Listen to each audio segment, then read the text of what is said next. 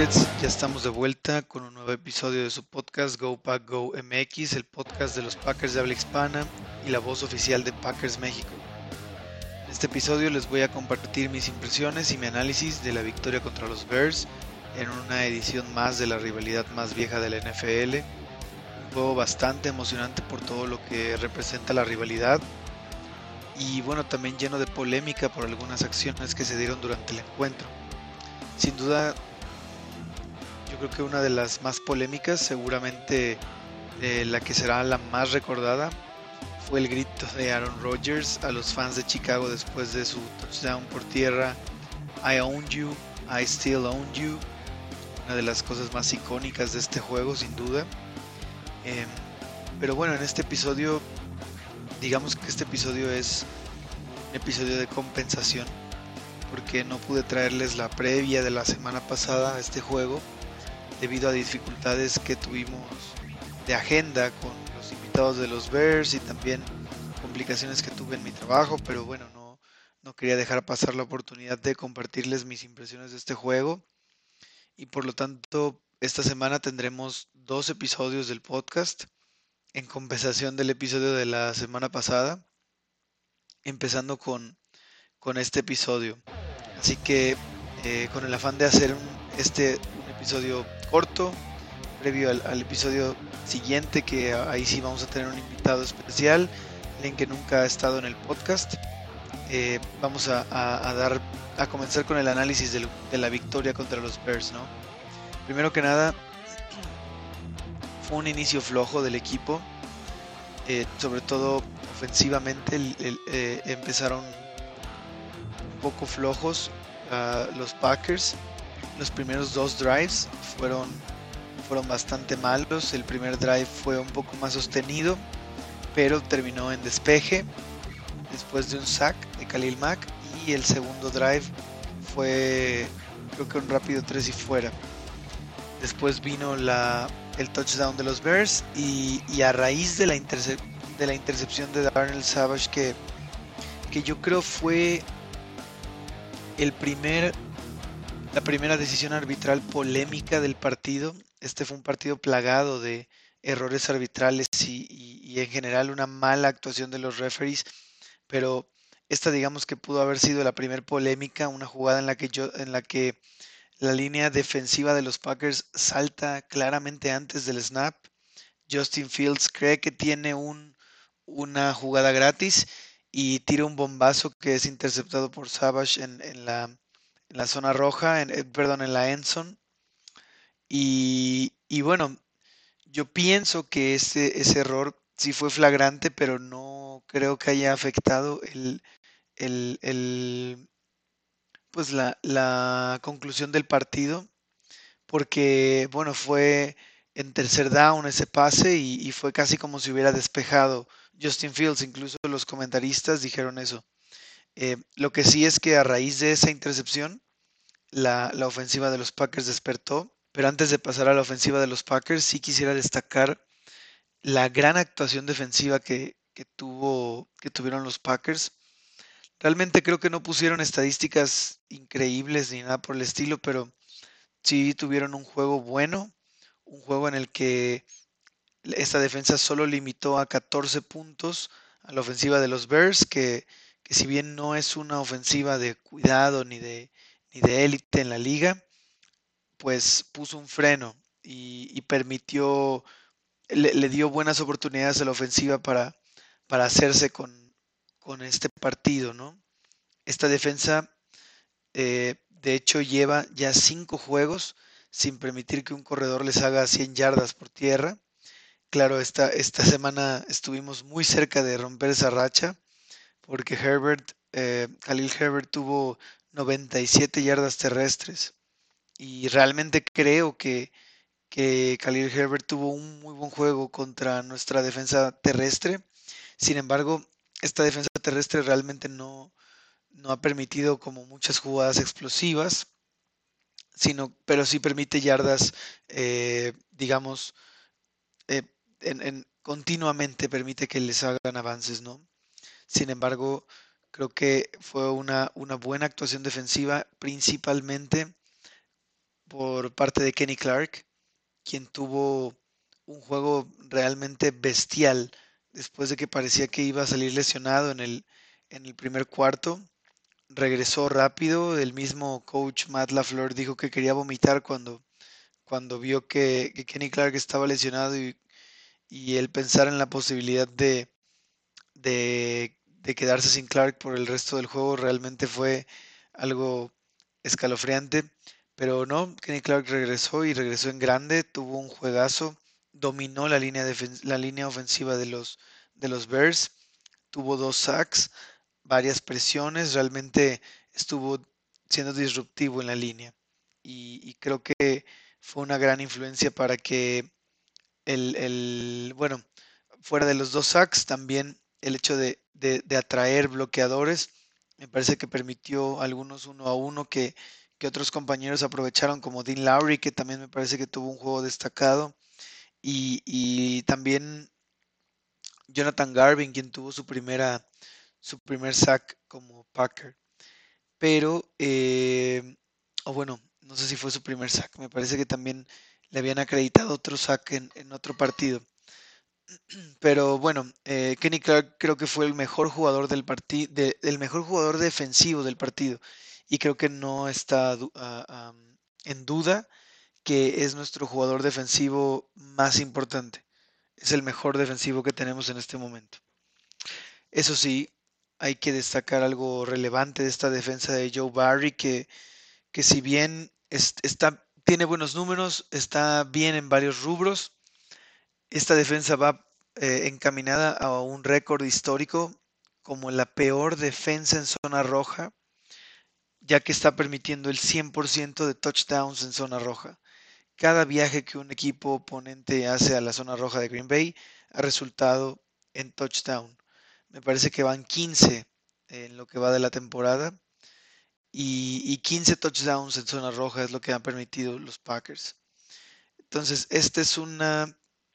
Es, por, más que, que creo que la defensa ha estado bien en términos generales, este es un rubro que es urgente arreglar y que no es sostenible ganar juegos teniendo una defensa en zona roja tan mala.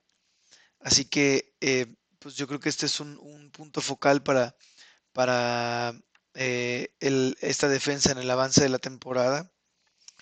Em, volviendo al tema de, las, de los errores arbitrales, aquí sí quiero tener un espacio para hablar de ello porque creo que sí son graves.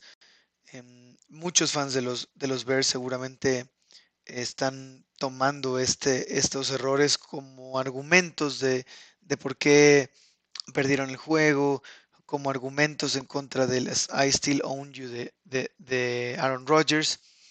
Y no los culpo, pero la verdad es que el mismo Kyle Brandt lo dijo, ¿no? Esto, esos, esos errores arbitrales realmente no derivaron en que solo pudieran anotar 14 puntos. Y, y yo creo que no, que, que sí afectaron al espectáculo del juego, pero no determinaron el, outcome del juego. Em, y, pienso que la balanza estaba más inclinada en contra de los, de los Bears. Eso debo reconocerlo. Hubieron una mayoría de, marcajes erróneos que, afectaron a los Bears, empezando por el que ya mencionamos, ¿no? El, el false start, que, no, perdón, el encroachment que nunca se marcó y que Fields al pensar que era una jugada gratis pues lanzó una locura y se lo interceptaron. También un holding fantasma que, que borró un gran acarreo de, de Khalil Herbert, que ahí yo, yo creo que con ese acarreo sí rompía la racha de, de 100 yardas, de, perdón, de, de, no permitir corredores oponentes eh, hacer 100 yardas a esta defensa. Eh, creo que también, eh, no, recuerdo todos los, los, fallos arbitrales, sé que sí fueron varios, realmente eh, estoy consciente de, la manera en la que afectó a, los Bears. También del lado de los Packers hubo un, un castigo que a mí me pareció exageradamente rigorista, que fue y que quitó una anotación del marcador que fue el, la interferencia ofensiva de pase de Equanimus Saint Brown. Me parece que no era un, una acción que, que terminara a ser castigo. Eh, pero bueno, esto, esto borró una anotación de 7 en la que posteriormente los Packers tuvieron que conformarse con 3 puntos. Pero como les digo, no, no afectó el outcome del juego. Sí manchó algo el espectáculo, pero no creo que haya determinado el marcador en lo mínimo. Realmente creo que Green Bay es un mejor equipo y, lo demostró en la cancha a pesar de los fallos arbitrales que hubieron. Em, ahora bien, pasando a la ofensiva, me parece que habrá que recapitular el hecho de que Green Bay llegó a, este juego como uno de, los, de las peores ofensivas en zona roja. Son malos anotando en zona roja y son malos defendiendo en zona roja. Pero creo que hubo un paso en la dirección correcta en cuanto a la ofensiva en zona roja este, este partido. La, la ofensiva mejoró, me parece que fueron más agresivos como querían y fueron, eh, y fueron un poco más creativos también. Me gustó mucho que incorporaran esa jugada del shovel pass al, receptor desde una formación condensada o, apretada, así como bunch.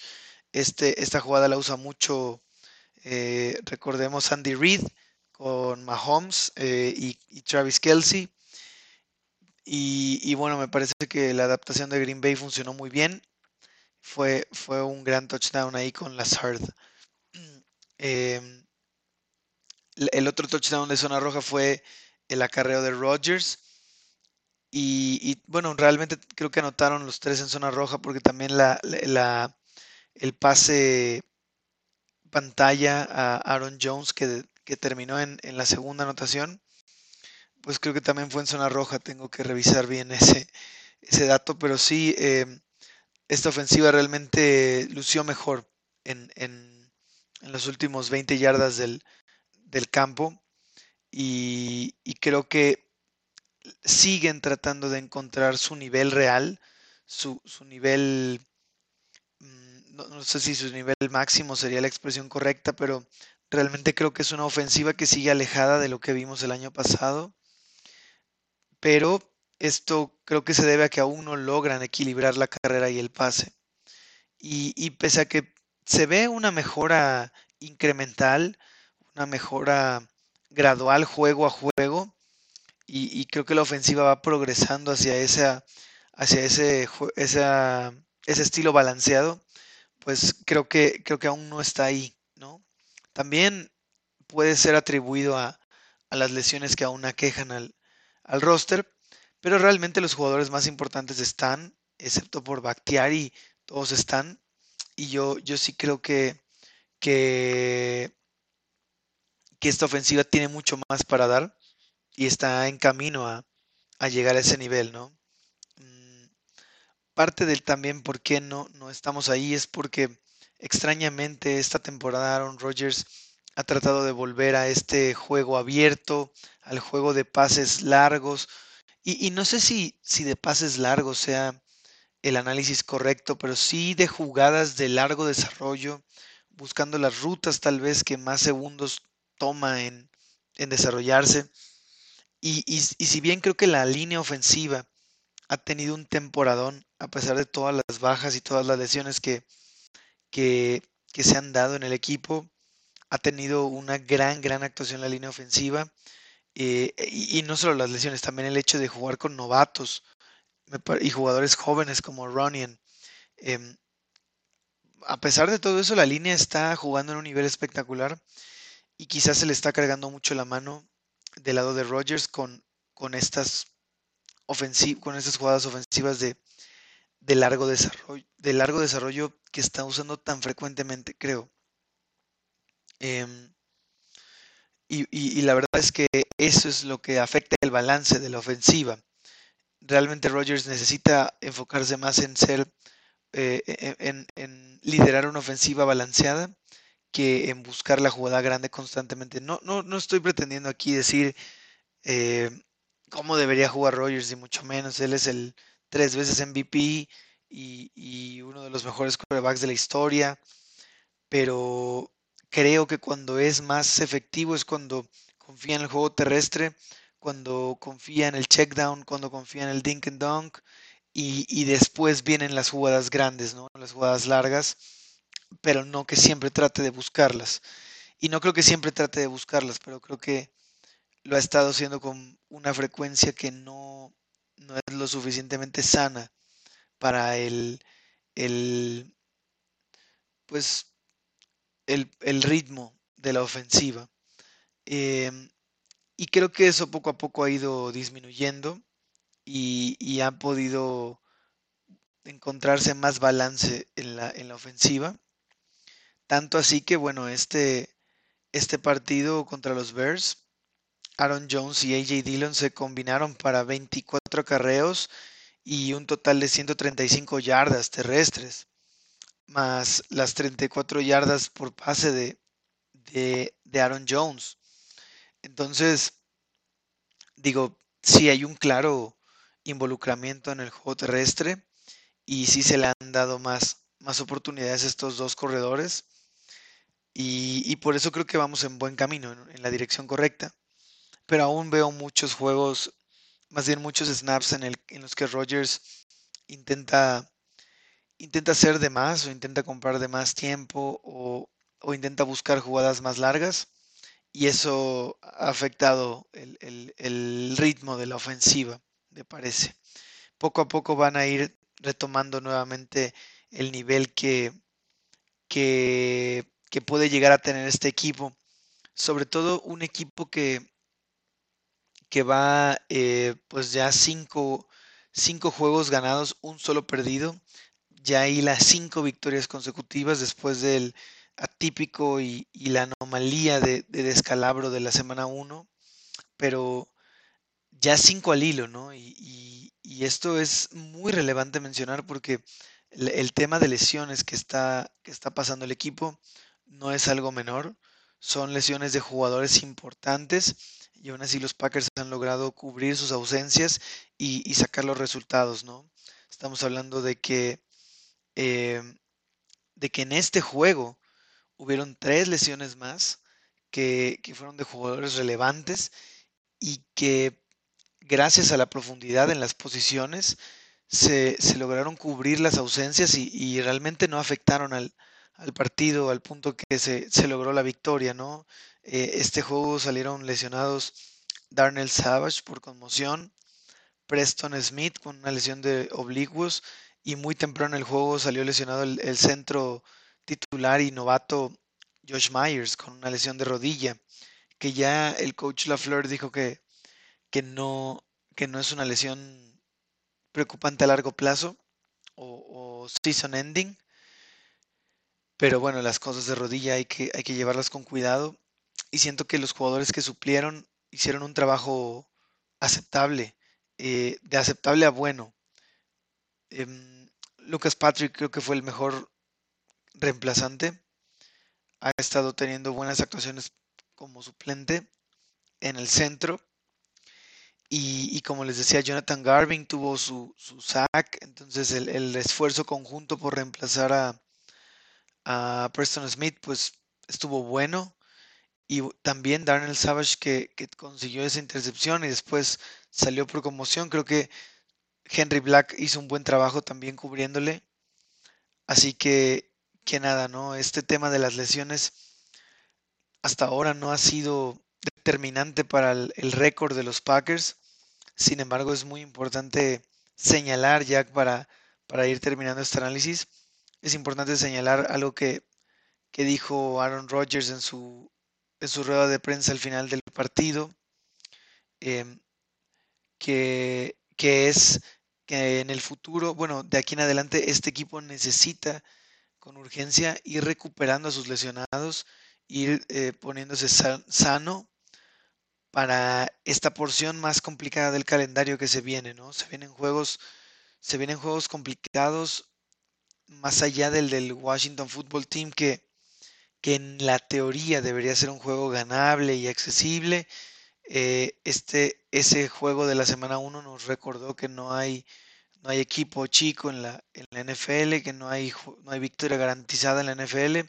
Todos los juegos se tienen que jugar y, bueno, este, no se pueden dar victorias por hecho, ¿no? En ese sentido, pues el, el, siguiente juego contra Washington es importante no llegar confiados y, jugar con todo, porque de ahí vienen muchos juegos muy complicados al hilo. Básicamente viene una racha de que empieza con un juego en semana corta, en jueves por la noche contra los Cardinals en Arizona y, de ahí eh, la visita a los Chiefs, el recibir a los Seahawks, que, son unos Seahawks que vienen mermados, no sé si ya para entonces Russell Wilson habrá podido volver, pero el juego de los Seahawks, de, ahí se, visita a los Vikings, se recibe a los Rams, eh, se, vuelve a, recibir a los, a los Bears, es, es, la vuelta contra los Bears, de ahí siguen los Ravens en, en eh, Baltimore. Entonces, pues son juegos que sí se viene, es, es una racha de calendario que sí se viene complicada. Así que, eh, como dijo Aaron Rodgers, este equipo tiene que empezar a, recuperar a sus lesionados, a volverse un equipo saludable. Y esto también es clave para poder ver el máximo potencial de este equipo, ¿no? Aún no sabemos todo lo que, lo bueno que puede llegar a ser, por todas las ausencias por lesiones que tenemos, ¿no? Tanto eh, la de Bakhtiari, la de Marqués Valdez Cantlin también, que, estos dos jugadores pueden regresar para el siguiente juego eh, desde de su estatus de lesionado. Y de la defensa también con bajas muy sensibles como la de Sardarius Smith y Jair Alexander. Así que esperemos que estos jugadores todos puedan eh, sanar y regresar en buen tiempo al, equipo. Así que bueno, chisques, eso, eso es todo el análisis de este juego que, acabamos de pasar de los Bears. Espero les haya agradado el análisis y les haya entretenido. Eh, como les decía, esta semana va a haber doble, doble, doble podcast, doble episodio en una misma semana.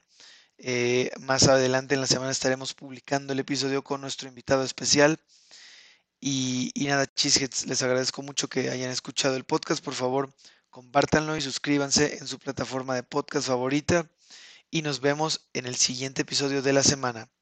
Go Pack Go.